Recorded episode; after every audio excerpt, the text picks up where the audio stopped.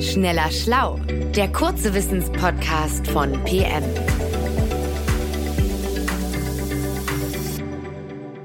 Hallo und herzlich willkommen zu einer neuen Folge Schneller Schlau. Ich bin Christiane Löll, Redaktionsleiterin bei PM und mir gegenüber sitzt Johanna Kollert. Sie arbeitet als freie Journalistin für uns und wir wollen heute über ein zur Jahreszeit passendes Thema sprechen. Also gerade, wo wir wieder einiges an Hitze erlebt haben und wohl auch noch erleben im Sommer. Und Johanna hat neulich mal recherchiert, ob es da womöglich einen messbaren Zusammenhang zwischen Hitze und gereizter Stimmung gibt womöglich gar Aggression. Das finde ich spannend, denn ja, man merkt, dass bei einigen im Moment die Zündschnur etwas kürzer ist, wenn es so heiß ist. Hi Christiane, ganz genau.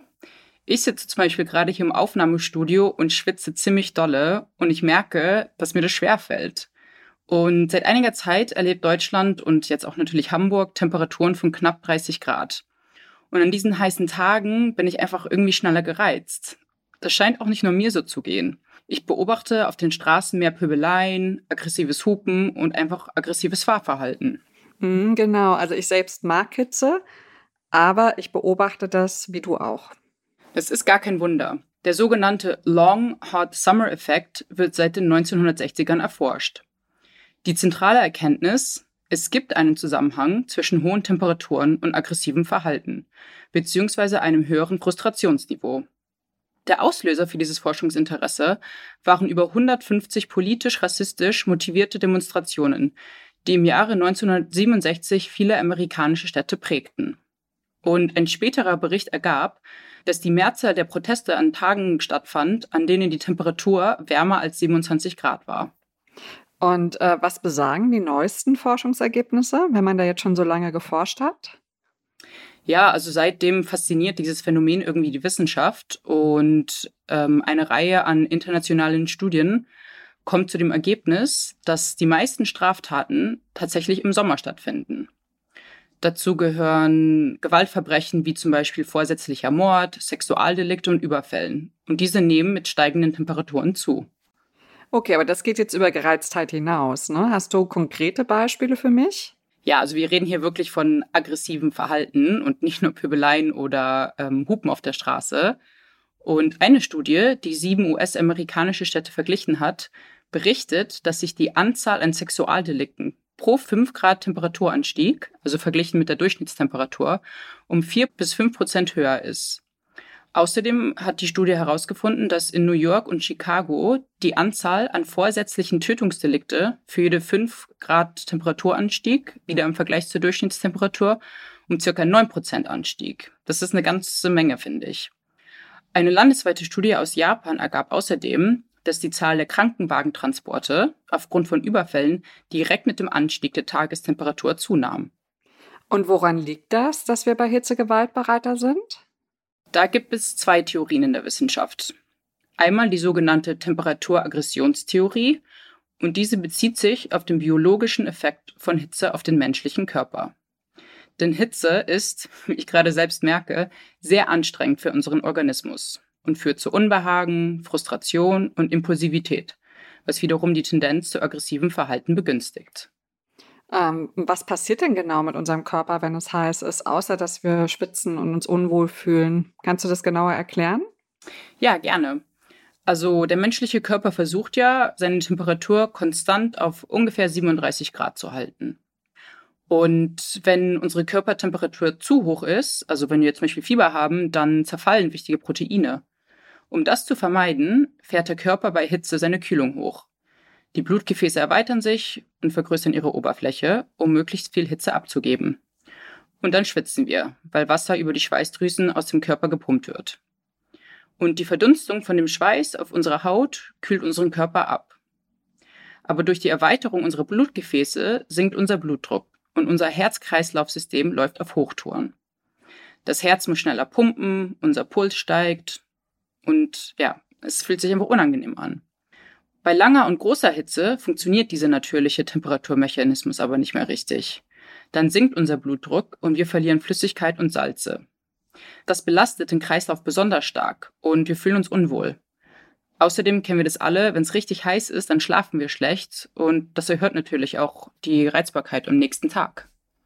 Und die zweite Theorie? Die zweite bezieht sich jetzt nicht auf die biologischen Faktoren der Hitze, sondern auf unser Verhalten.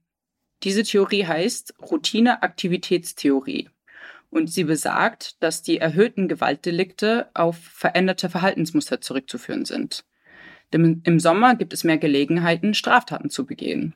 Das kann man sich so vorstellen. Im Sommer sind wir mehr draußen, mehr Leute sind auf den Straßen und treffen aufeinander. Mehr Leute bedeutet natürlich, dass sich potenzielle Opfer und Täter treffen.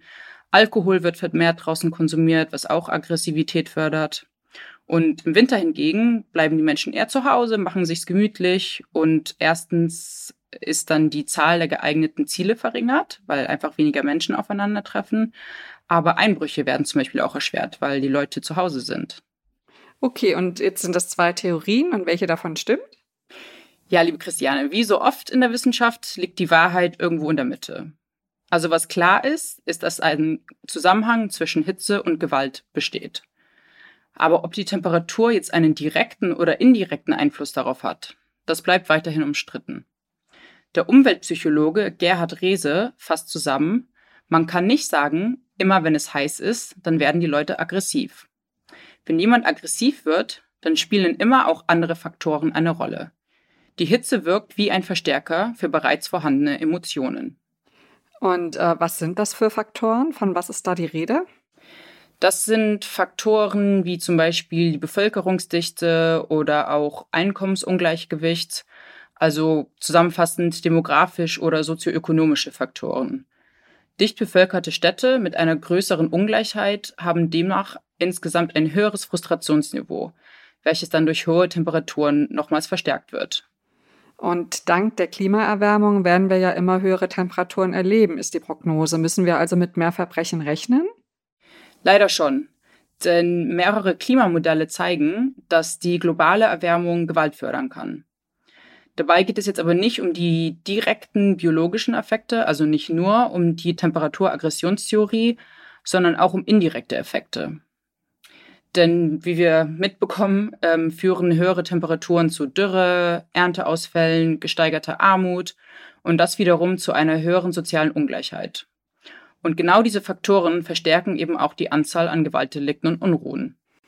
Hm, okay, ähm, wir Lebewesen sind ja recht anpassungsfähig. Ähm, gibt es denn vielleicht Gewöhnungseffekte im Lauf der Jahre? Ja, also zum Glück ist das eine positive Nachricht und mit sehr hoher Wahrscheinlichkeit gibt es einen Gewöhnungseffekt. Das sieht man zum Beispiel daran, dass die Menschen in warmen Ländern ja nicht von Haus aus gewaltbereiter sind als in kalten Ländern. Sie gewöhnen sich mit der Zeit an die Hitze.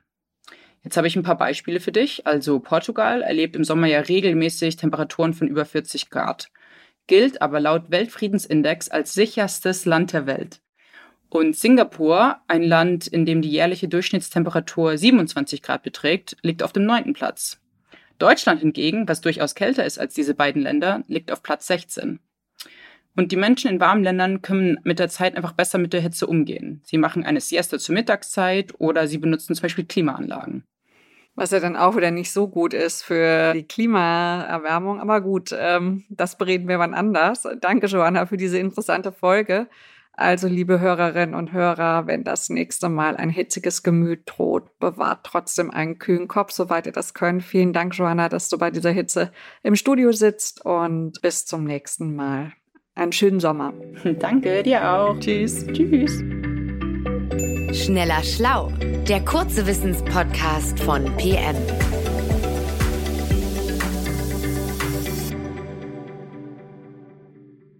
Dieser Podcast ist eine Produktion der Audio Alliance.